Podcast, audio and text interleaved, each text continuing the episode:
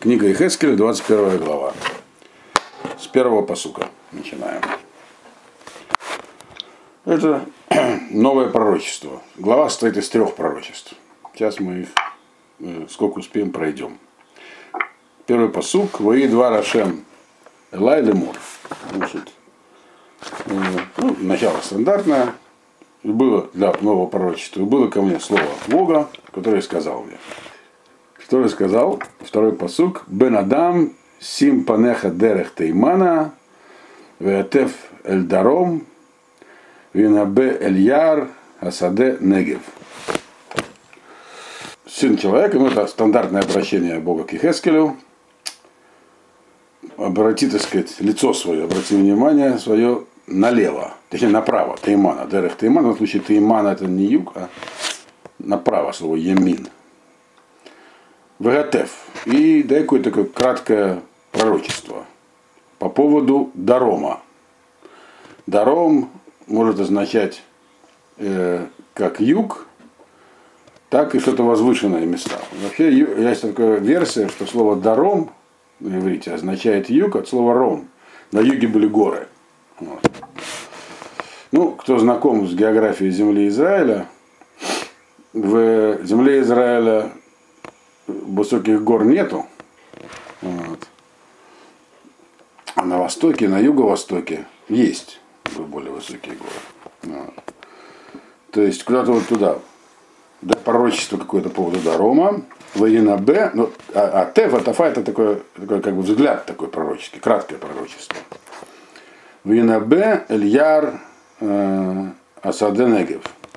И также пророчество, это уже такое полноценное пророчество, по поводу леса, который находится в полях Негева, полях юга. Что-нибудь понятно здесь? А вот Ехескель не понял, что ему было сказано. Точнее, он понял, но его не удовлетворил. Дальше, дальше он потребует разъяснений. Это такой вот э, э, изопов язык. То есть Ашем дает ему пророчество такое зашифрованное. В этом есть смысл. Ну, продолжается шифр. Третий посук. Ваамартала Яра Негив, Шма два Рашем, Коамар Рашем Алуким, Инени Мецит Быха, Эш, в Ахла Быха, Коль Эц Лах, в Коль Эц Явеш, Лотих Б. Лагава Шалгевет, Войницерву Ба Коль Паним Менегев Цапона. Значит, и скажи вот этому лесу, южному. Значит, должен был он говорить с лесом. Если над с лесом надо говорить, значит, это, наверное, он не совсем деревянный. Там, то есть тот, с кем можно разговаривать. То есть это намек на каких-то людей. Правильно? Скажи вот этому южному лесу, слушай, имеется в виду лес этот, слово Всевышнего. Так сказал Ашем, Бог Израиль, Бог. Я тебя подожгу, лес. Э, подожгу огнем и пожрет он тебя этот огонь, всякое дерево, так сказать, влажное, то есть имеется в виду такое не сухое, вот, и всякое дерево сухое тоже этот огонь съест. Вот надо обратить внимание, что вообще как бы вначале обычно говорят, сухи, говорят сухие деревья в лесу. А здесь написано, что наоборот все будет. Вначале сгорят деревья такие не сухие, которые труднее сжечь, а потом уже сухие значит, лотих белагава, этот самый пламя это не будет гаснуть, э, его, так сказать, огонь этого пламени, все в нем сгорят, коль по ним Минегев э, Цафонов. Все, кто там есть, и начнется он на юге и пойдет на север этот огонь. Вот. Э, и к чему это все приведет? Четвертый посук. И увидит всякое живое, это всякая плоть, а, я не прочел его еще, Варау коль басар, киане ашем, биартига, лотихбе. И увидят тогда все живые, так сказать, что я вот, Всевышний, я все это поджег, этот лес, и, и это невозможно потушить. Вот. вот такое послание он получил. Э, ну, Здесь мы видим, что есть она из частей состоит. Вначале было сказано, обрати лицо куда-то направо. и дай краткое пророчество. Э, а потом еще на юг обрати лицо. И там даже полноценное пророчество. То есть здесь есть три части. Вначале нужно куда-то направо обратиться, потом дать краткое пророчество о чем-то, а потом еще говорить про то, что будет, начнется на юге, будет гореть, гореть, гореть, пока не дойдет до севера. Вот. Э, и действительно в этой главе есть три пророчества. Первое, оно начинается с, нет, с шестого посука. Э, до шестого посука это объяснение того, что Бог сказал ему здесь. И до 11, потом два посука 11-12, это то самое краткое пророчество, а потом начинается длинное пророчество до конца главы. То есть они все три по, по три разных вещи. Это было сказано таким вот аллегорическим языком, то есть Дерех что называется, загадками, о чем говорил здесь. Загадками, э, которые нужно разгадать. Э, и вообще пророчества, они обычно говорятся неясным языком. Это нормально. У этого есть причина. Пророчество – это описание событий, э, которые произойдут с низкой резолюцией. Такой, а, чтобы нужно было догадываться, чтобы было не все разъяснено. Есть тому разные причины. И когда пророчество такое страшное, как здесь будет дальше идти, то, в общем, слушать его э, буквально это очень тяжело. Вот. Так легче в виде таких аллегорий, историй. Вот. Если это пророчество про будущее, как там все хорошее, то оно тоже должно быть зашифровано, потому что пророчество это не инструкция, и люди будут сразу искать во всех событиях, которые их окружают, а это точно совпадает или не точно совпадает. Но тем не менее, здесь вот такое аллегорическое такое, такое изображение того, что должен будет сказать Эхескель, его самого Эхескеля не устроило. Вот. Понятно, что здесь речь идет какие-то три вещи. И мы потом поймем, что речь идет прежде всего про что такое направо, куда, куда, куда было направо ему обратить свое лицо. Если смотреть из э, Вавилона на юг, э, вниз, э, вот Навуходнецер должен был свою армию, напомню, империю создал, теперь нужно ее укреплять, потому что империя состояла, как любая империя, из разных государств и народов, и они периодически, так сказать, пытались себя и ермо, так сказать, вавилонское стряхнуть, а вавилонское ермо было нелегким. Это мы знаем и из книги Малахим, и из Ирмиягу. Почему все время хотели на сторону Египта переметнуться?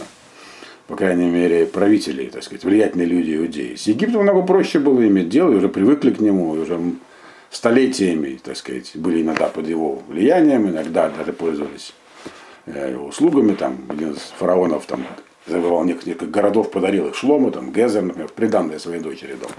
Вот. А Вавилон это суровая очень была, так сказать, империя. Суровое государство с э, очень непростым, так сказать, они, их законы по отношению к завоеванных территорий были очень строги. Вот. И малейшее отступление карались. Поэтому всегда хотелось, так сказать, восстать. И мы помним, что, собственно говоря, с Ниги Малахим мы знаем, что все-таки Яву, последний царь Иудеи, пытался даже коалицию там такую сколотить, чтобы против Вавилона, так сказать, выступить. Вавилон, поэтому ему, Вавилону, ну, Хаднецеру ему приходилось свою империю периодически, так сказать, походы совершать. И на север империя была большая. То есть и на север, и на восток он ходил, вот.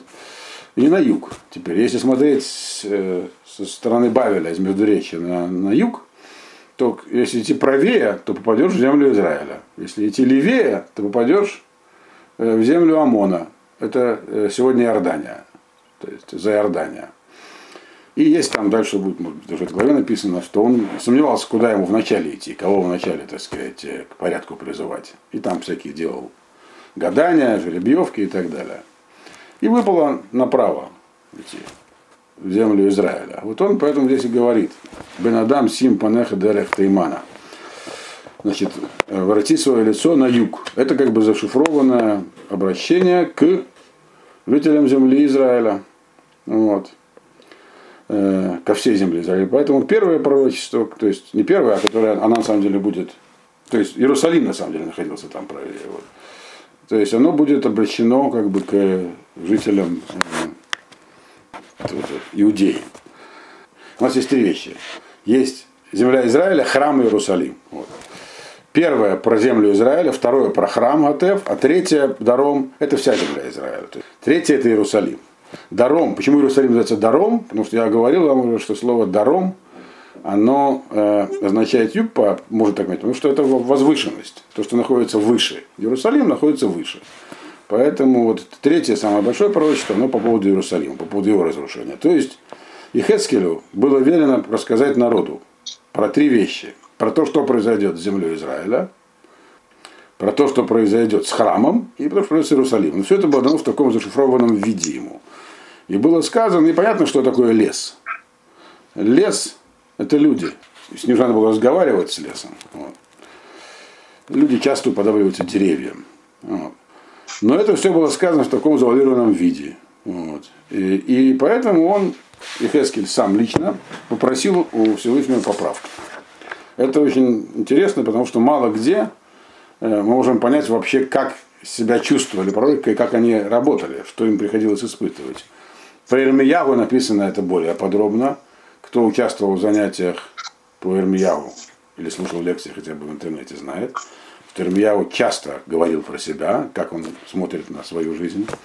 А тут вот мы видим, что Ихескель тоже не выдержал и сказал. Что он сказал? Пятый посук. Э, Вайомер, ага, Ашем Луким, Гему умримли, алло, э, Мемашель Мушалиму. Он говорит, он, ага, такой крик, крик души такой. Как бы, Боже мой, говорит, Ашем, они же говорят про меня уже, что я просто всякие рассказываю им сказки, Машаль Машалим. То есть, что мои пророчества это сказки, я всякие там истории, притчи рассказываю. Вот. То есть мы видим, что пророчество Вихескеля, как мы уже в 21 главе, кто раньше слушал эти занятия, знает, что вообще-то ему приходилось не просто тоже. Не так тяжело, как Армияу, которого пытались убить, отравить, посадить в тюрьму и так далее. Но тем не менее, и ему было тяжело, потому что не очень ему верили. К нему приходили, задавали вопросы, выслушивали его ответы. Но так, чтобы это сильное впечатление производило он на людей, он не замечал. Что он нам говорит всякие, рассказывает истории. Я уже про это вам говорил, э, что пророкам вообще было нелегко. Это мы тоже видим в основном в книге Ирмияу, что на одного настоящего пророка приходилось много лжепророков. И лжепророкам очень люди верили намного более охотно. Понимали, конечно, что, скорее всего, они не совсем настоящие пророки. Но зато они говорили вещи приятные, то, что люди хотели услышать. Вот. И поэтому, если у них был, тогда всегда, была возможность сказать, кто сказал, что вот этот пророк, вот тот пророк. Кому мы верим, а, а этому не будем.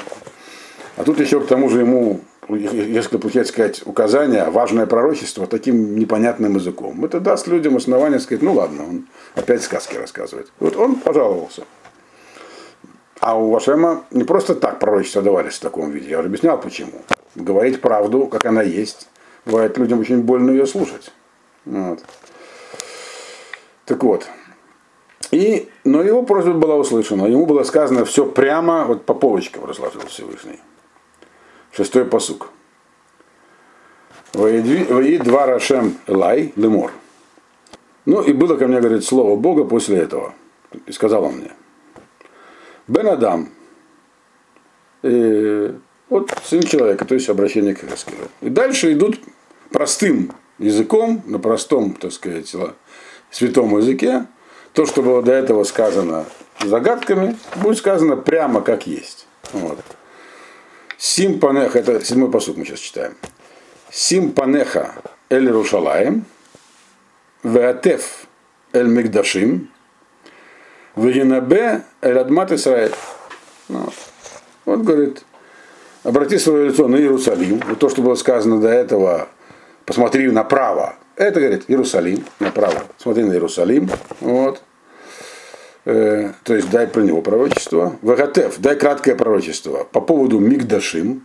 Здесь написано э, как бы храмовых помещений. Не Мигдаш написано храм в единственном числе, а Мигдашим. Имеется в виду, что храм, как был, как мы знаем, структура храма, и не только храм в Иерусалиме, была трехкамерная, то есть там были три помещения. То есть по поводу святых мест моих, которые есть там в Иерусалиме, имеется в виду. То есть пророчество первое про город Иерусалим, что с ним будет, второе про храм, но короткое очень, и мы видим, что она будет всего два посука занимать здесь, это пророчество. Но по важности оно чуть ли не самое важное. Только до него дойдем, увидим. Вот. Воинабе Эладмат Израиля, а также дай пророчество по поводу всей земли Израиля. Вот. То, что будет происходить в ней. То есть, другими словами, объясни людям, что будет. Или происходит уже с Иерусалимом, с храмом и со всей землей Израиля. Вот. Все было переведено по просьбе Хескеля, ему было сказано открыто и прямо. И вот так он мог сказать тем, кто к нему пришел тогда. Помните, что он тогда говорил не на площади, а к нему люди приходили. Вот. Восьмой посук. Ваамарта ле адмат Исраэль, ко амар Ашем, инени элайх воцети харби э, митара, ваихрати мимех, э, мимех э, цадик враша.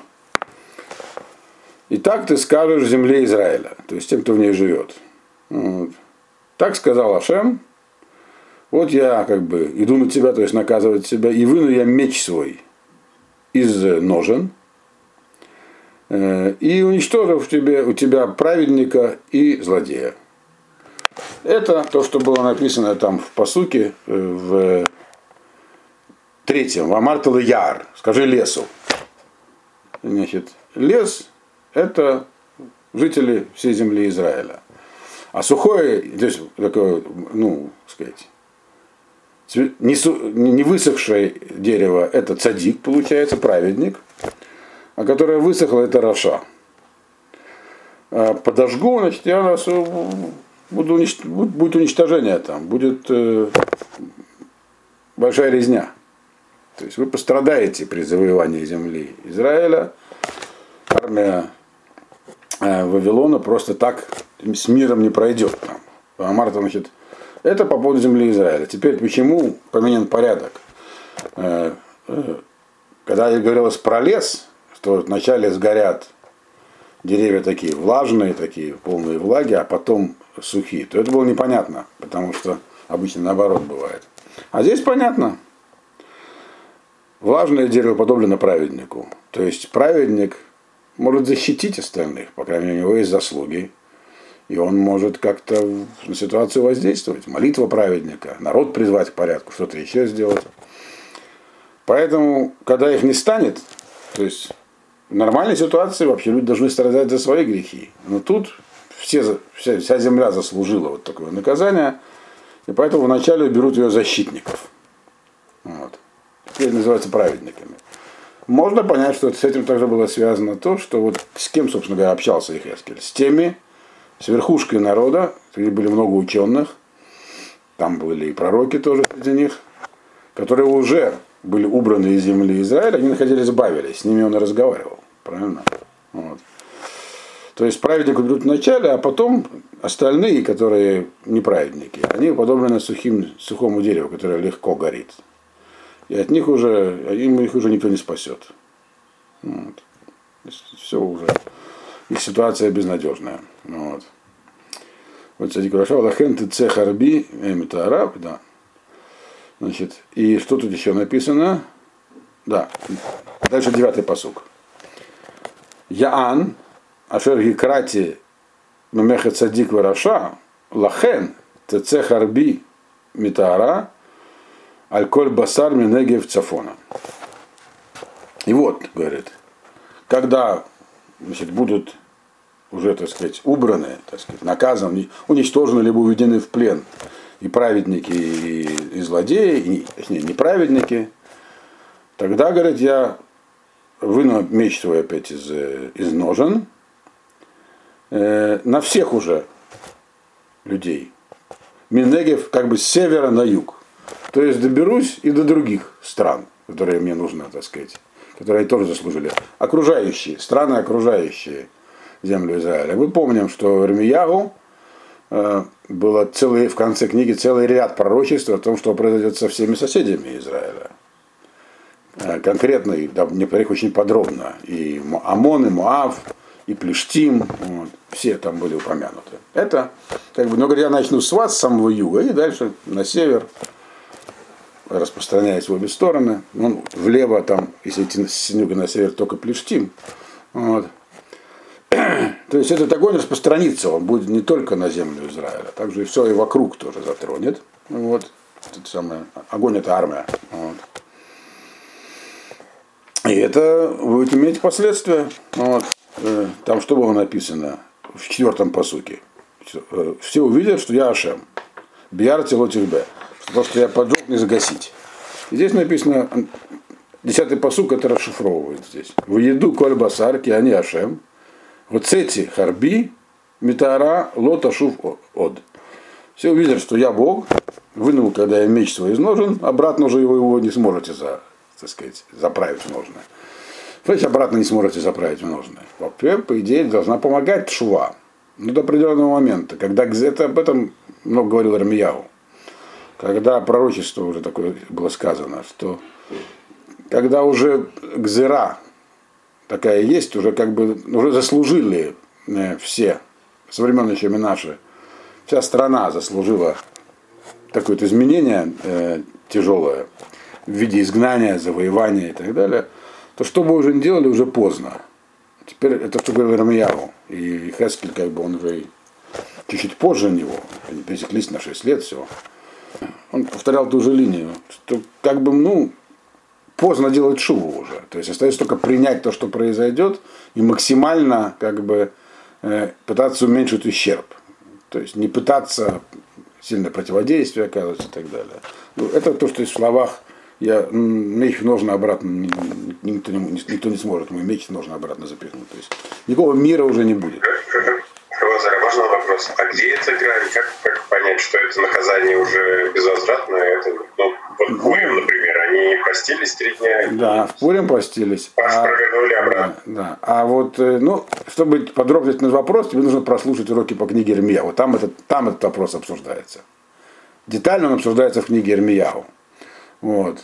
И там объясняется, почему же невозможно это вернуть. То есть э, цепь событий целая произошла, которая началась во времена царя Минаша. Если коротко, то затронута была внутренняя, так сказать, структура самих людей. То есть э, как бы червоточина была внутри уже.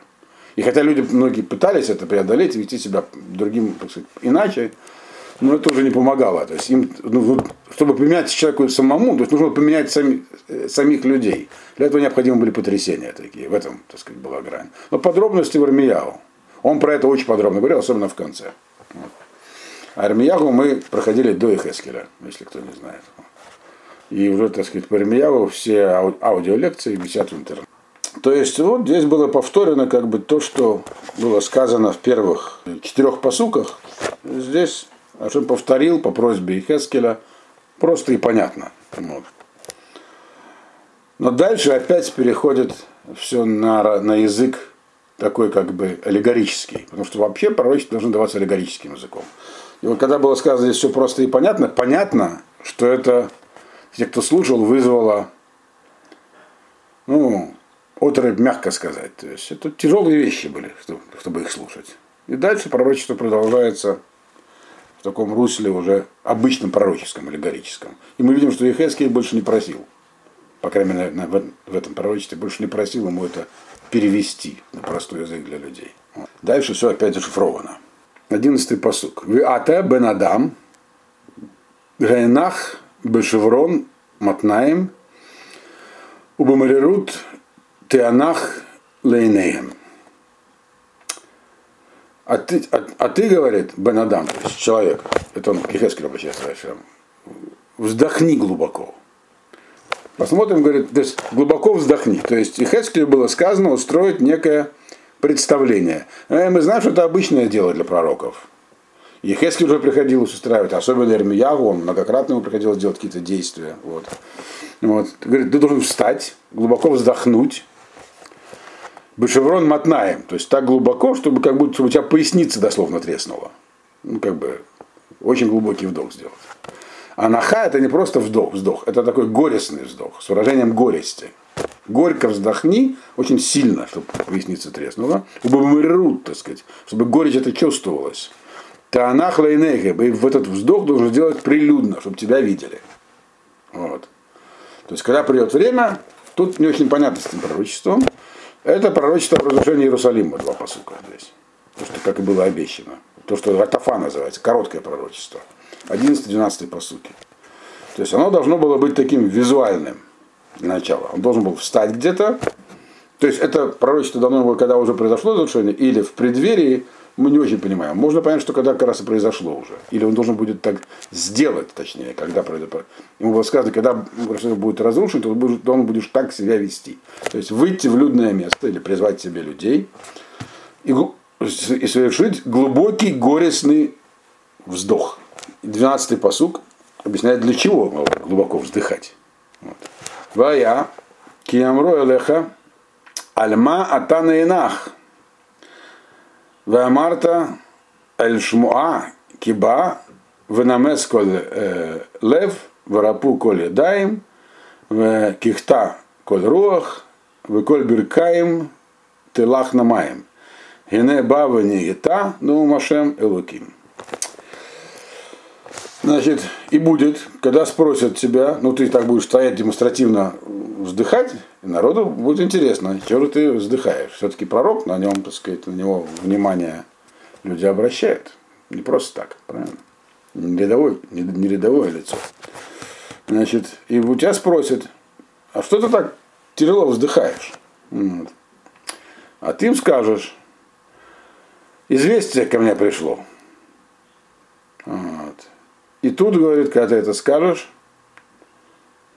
растает всякое сердце, то есть всех будет. Растает сердце, не имеется в виду, как на русском языке сердце тает, это такое выражение такое сентиментальных переживаний. Здесь имеется в виду сердце у них в груди, они перестанут его чувствовать, замрет. Вот, то, есть, э, то есть вот это вот известие, которое ко мне, он, так сказать, пришло ко мне известие.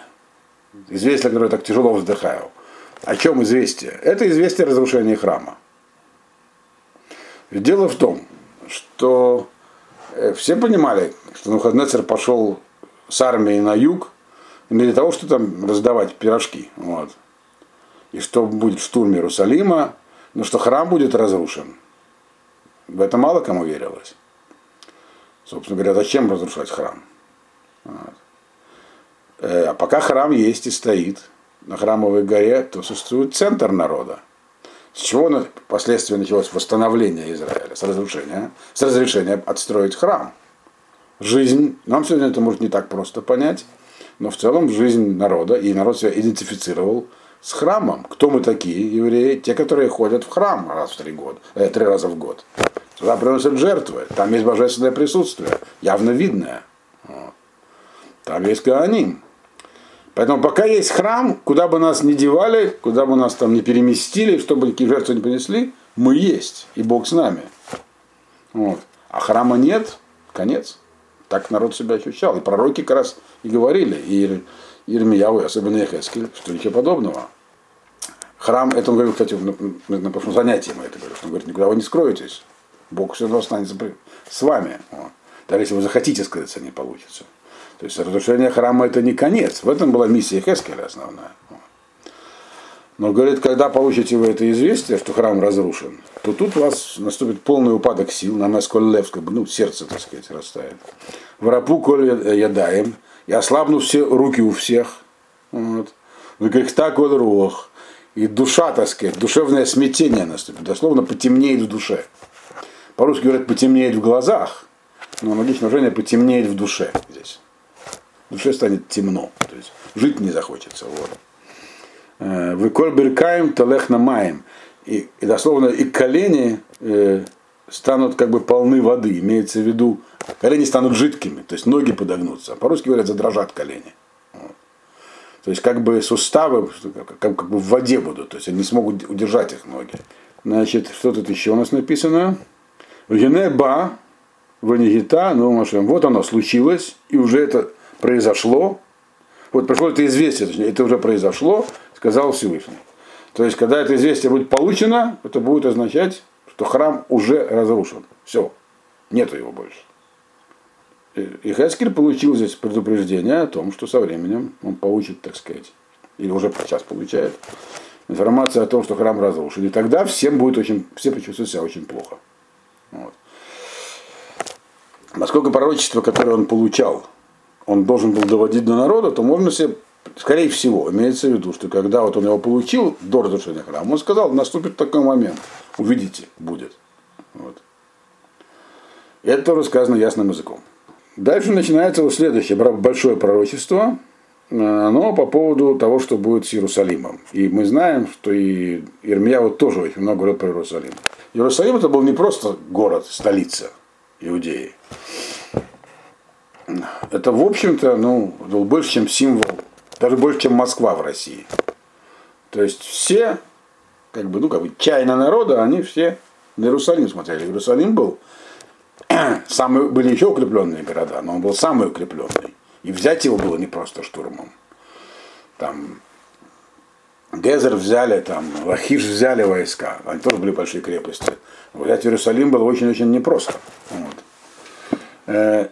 Э, и поэтому про него больше всего говорится. И, собственно говоря, там было больше всего народа. И все, что происходило, происходило в Иерусалиме. Так вот, начинается пророчество про теперь про Иерусалим. 13-й посук. Ваидва Рашем Ала Лемор. Бен Адам и Ваамарта. Ко Амар Рашем Лемор. Херев Херев. Ухада. Вегам Мерута. Бен Адам, так сказать, ну, сын человека, то есть Ихескель, пророчествуй и скажи, так сказал Ашем, говоря, меч, меч отточен и также, ну, мурута, надо перевести слово, отшлифован и затуплен. Меч, который был, то есть некий меч есть, тот меч, про который говорил, что выше вынул из ножен. А но здесь говорится про меч, который был у Навуходнецера. То есть меч это меч вавилонский. Э, меч этот уже заточен на вас, имеется в виду, но он не просто заточен, он заточен хитрым образом. Он еще марут. Слово марут некоторые комментаторы переводят как отшлифован, но оно здесь не совсем уместно. Под марут имеет, дальше будет объясняться, что, почему он марут. Марут это означает, что как бы он затуплен специально. Вот, смотрите, вот это, предположим, меч, так? Вот здесь он заточен, обоюдоострый. Так? А здесь, в этой стороне, у него, видите, есть деревянная рукоятка. Ну, он не совсем деревянная, деревянная, да. Вот. Так вот, э, э меч такого типа был, только больше, конечно, то есть без гарды. Марут означает, что часть его нижняя, она, во-первых, у нее нету деревянных этих самых щечек, и дальше это будет написано прямо. Невозможно туда было прицепить деревянные такие щечки, чтобы держаться за них. И кроме всего, она, там он не заточен, а тупой, что можно было за него взяться, и еще отшлифован и блестит. Вот такой инструмент описан. Похоже на этот, но только вместо вот рукоятки деревянной была блестящая металлическое, то есть продолжение самого лезвия было блестящей металлической рукояткой. Это называется марут. Вот. Это у нас был 14 посук. Теперь 15 посук. А для чего этот меч нужен? Лимаан твох тевах ухада лимаан гела э, барак мурата о насис э, шевет бней э, бни моэсет коль эц. Значит, идет описание здесь. Кстати, я обратил внимание, что те, кто были не из наших постоянных слушателей, не подключились обратно, может, они не знают, что можно переподключаться. Ну, не важно. Вот. Значит, для чего этот меч нужен? Для того, чтобы всех перерезать дословно. Она для этого, для этого есть острая часть меча. А для того, чтобы она сверкала, для этого есть тупая часть меча. То есть здесь как бы говорится, что сверкание это нужно для того, чтобы эффект производить, пугать каким-то образом. Но дальше мы видим, что дело не совсем в этом. Вот. О насис э, шевет бни месет колец. А для чего нужно, чтобы она сверкала, говорит? Чтобы радовались они. Он носит, чтобы радовались. То есть сверкающая часть, она как бы получается чтобы просто сверкать, пугать, или что они радовались этому сверканию. Нет, это говорит как дубинка э, на, на Шевет Бни, дубинка на, так сказать, сына моего, то есть, то есть на жителя Иерусалима. И она просто не принимает дерево. То есть вот эта часть, это вот рукоятка, ее невозможно было сделать деревянной. Она должна была остаться такой, э, вот голой металлической, э, для каких-то целей, связанных с тем, что она как дубинка против э, сына моего, то есть против тех, кто живет в Иерусалиме. Э, что здесь имеется в виду? Здесь, э, ну, давайте начнем прочтем следующий посук, а потом объясним их э, оба. Ваетен ота лемарта литфос бекав. Вги э, ухада э, херев. Гимората латет ота баяд орег. И я сделаю вот эту вот часть затупленную, такой, чтобы ее можно было ухватить рукой. Ги ухада э, херев, ги мората. То есть этот, как с одной стороны говорит, эта вещь вроде как острая, а с другой стороны она тупая. То есть латет ота баяд орек, чтобы ее можно было, чтобы тот, кто убивает, мог взяться за нее. Вот. Это все описание этого ножа. Значит, и здесь понятное дело, совсем непростое описание. То есть о чем здесь вообще говорится? Э, поскольку речь идет про Иерусалим, то здесь должно говорить про то, что будет происходить с Иерусалимом при осаде его армии Навуходнецера. Э, то есть, еще раз, инструмент надо себе представить. Это инструмент, он такой вот, ну, физически конструирован я описал. Теперь у него вот эта тупая часть сделана без накладок. Обычно всегда делают оружие с накладками, чтобы было удобнее держаться, так? А, а здесь без накладок, потому что невозможно было эти накладки туда что-то прикрепить. Вот.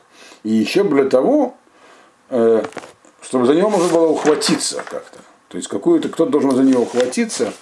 И это как бы как дубинка против моего народа, против жителей Иерусалима. Дубинка что имеется бить тупой частью, что ли? Не очень понятно. Вот. И как-то за него хватится. Вот. И тогда выяснится, что на самом деле часть не тупая, а острая. То есть тут написано так, вот они как кто-то ухватится за эту тупую часть, а вдруг выяснится, что у нее еще есть острая часть. На самом деле это, это просто меч с тупым концом с одним. Э, и в этот, за этот тупой конец держится убийца, тот, кто будет убивать. То есть поначалу будет казаться, что кто-то другой за нее держится. Здесь такая ситуация. Теперь что, о чем здесь идет речь вообще? чтобы можно было как, как происходила осада Иерусалима, кто помнит. Э, осада Иерусалима происходила в два этапа армии Навуходнецера. Это написано в Ирмияхе.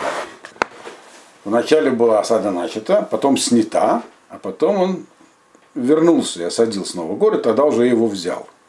И когда была снята осада, то там произошли разные события в Иерусалиме. Э, вы помните, что когда город был осажден, то это, в общем-то, возымело некий эффект на жителей. И все отпустили своих рабов, которых, еврейских рабов, которым незаконно владели. И, в общем, даже некое раскаяние наступило. Вот пророчество Ирмияу сбывается, вот она армия, вот сейчас нас возьмут и захватят и так далее. А потом, когда Навуходоносор армию отвел, а почему он ее отвел? Кто помнит? Потому что войска из Египта пошли на помощь. Такую демонстрацию сделали. И Наханец пошел, чтобы их разбить. Э, тут все решили, о, сработало, и можно возвращаться к прежней жизни. И стали возвращаться к прежней жизни. И тогда уже армия Нахаднецера вернулась, и э, уже осада была завершена, никого не пощадили. Так вот, здесь изложена другая сторона этой истории. Э, этот самый тупой меч, Меч, который имеет одну сторону острую, а другую тупую, можно повернуть тем или другим концом. То есть здесь говорилось следующая вещь, что в самом Иерусалиме не было, это не как, не как во втором храме, когда просто были группировки, которые друг друга резали, но там не было мира. Это мы видели тоже и в, и в книге Малахим, и в Ермияу. Был царь, был Ермияу и его приверженцы, были, была клика вокруг царя, и не одна. Вот там были приверженцы Рамияву, те был против него. И фактически царь Циткиягу был последний, так сказать, э, годы правления, он был заложником знати своего двора. Он мало что мог сделать. Они его заставили нарушить клятву, которую он дал на выходные. В общем, они были такой, как сказать, проегипетской партией. То есть взять город э, можно штурмом, а Иерусалим тяжелый, тяжело взять штурмом, очень укрепленный город был. А можно дождаться, отойти в сторону, вот, то есть э, не мечом нападать, не острым концом, а тупым. Отойти в сторону и подождать, пока у них там внутри назреет противоречие. На выходные тем, что отвел армию, он двух зайцев, получается, убил. Он пошел, пока египтян отогнал. Причем сражения с египетской армией у него не было. Египтяне чисто демонстративно вывели армию на поддержку Иерусалима. Когда армия на выходные двинулась в их сторону, они тут же ушли обратно. И одновременно он таким этим маневром обострил э, противоречия в Иерусалиме. Это то, что написано в Ирмияву. То есть те, кто там был, сразу, так сказать, откатились обратно ко всему, то, что было до этого, к тем же интригам, к тем же, так сказать, противоречиям, друг на друга нападали и так далее. Вот. То есть то, что написано было в 15-м посуке, э, Леман ела барак, что как бы оно это тупая рукоятка сверкала, марата, и тогда, о, они тогда не будут рады, тогда не обрадуются. То есть, Рыцарь показал, нет у меня против вас оружия, вот оно, тупое, продемонстрировал. И тут все обрадовались. Вот. А на самом деле это было как дубинка им задумана против народа. И поэтому, когда он потом вернулся туда на выходные оказалось, что этот на самом деле нож, он не тупой, он острый. То есть, и тогда он как бы его перевернул, за эту тупую часть взялся сам. Вот. Э, и дальше уже написано, она, нож оказался, оружие оказалось в руках убийцы. Теперь для чего нужно было так поступать? Понятно теперь, почему нож должен был описан как такой вот тупой с другой стороны. Он выглядел как нож с другой стороны. Только тупой. Тупой нож означает невозможность э, вооруженным путем решить задачу чисто военно. То есть, когда Навуходоносор отвел армию, э, народ увиделся, а, у него нету ножа. То есть, нет, он не может нас мечом взять. Значит, мы победили. А он нам просто показал другую сторону. Обманул таким образом. Вот. И, соответственно, дальше началось э, взятие Иерусалима и резня. Вот. Это мы пройдем в следующий раз.